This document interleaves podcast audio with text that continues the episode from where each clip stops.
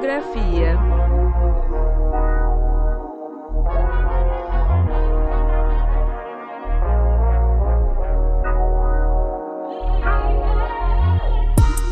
Turma! Eu sou o professor Cleiton Marinho e esse é mais um 3 Minutos de Geografia. Em nosso minicast de hoje, eu vou falar um pouco sobre a questão das dunas da Sabiaguaba e a produção do espaço urbano em Fortaleza. Quem acompanha os principais jornais do estado do Ceará deve ter se deparado na última semana com notícias envolvendo a aprovação de um empreendimento imobiliário na área de proteção ambiental da Sabiaguaba. Essa área fica no extremo leste do litoral de Fortaleza. O Conselho Gestor da APA aprovou o projeto de construção de um loteamento que deve ocupar aproximadamente 500 mil metros quadrados da unidade de conservação. A possibilidade de construção desse loteamento despertou uma grande preocupação de ambientalistas em virtude dos possíveis impactos ambientais da obra. A APA da Sabiaguaba é uma área rica do ponto de vista geoambiental, com presença de lagoa, mangue e um importante parque de dunas. Toda essa questão envolvendo a construção do empreendimento na Sabiaguaba abre a possibilidade de refletirmos sobre as formas como a sociedade cearense tem estabelecido suas relações com a natureza. Os processos de urbanização nas nossas das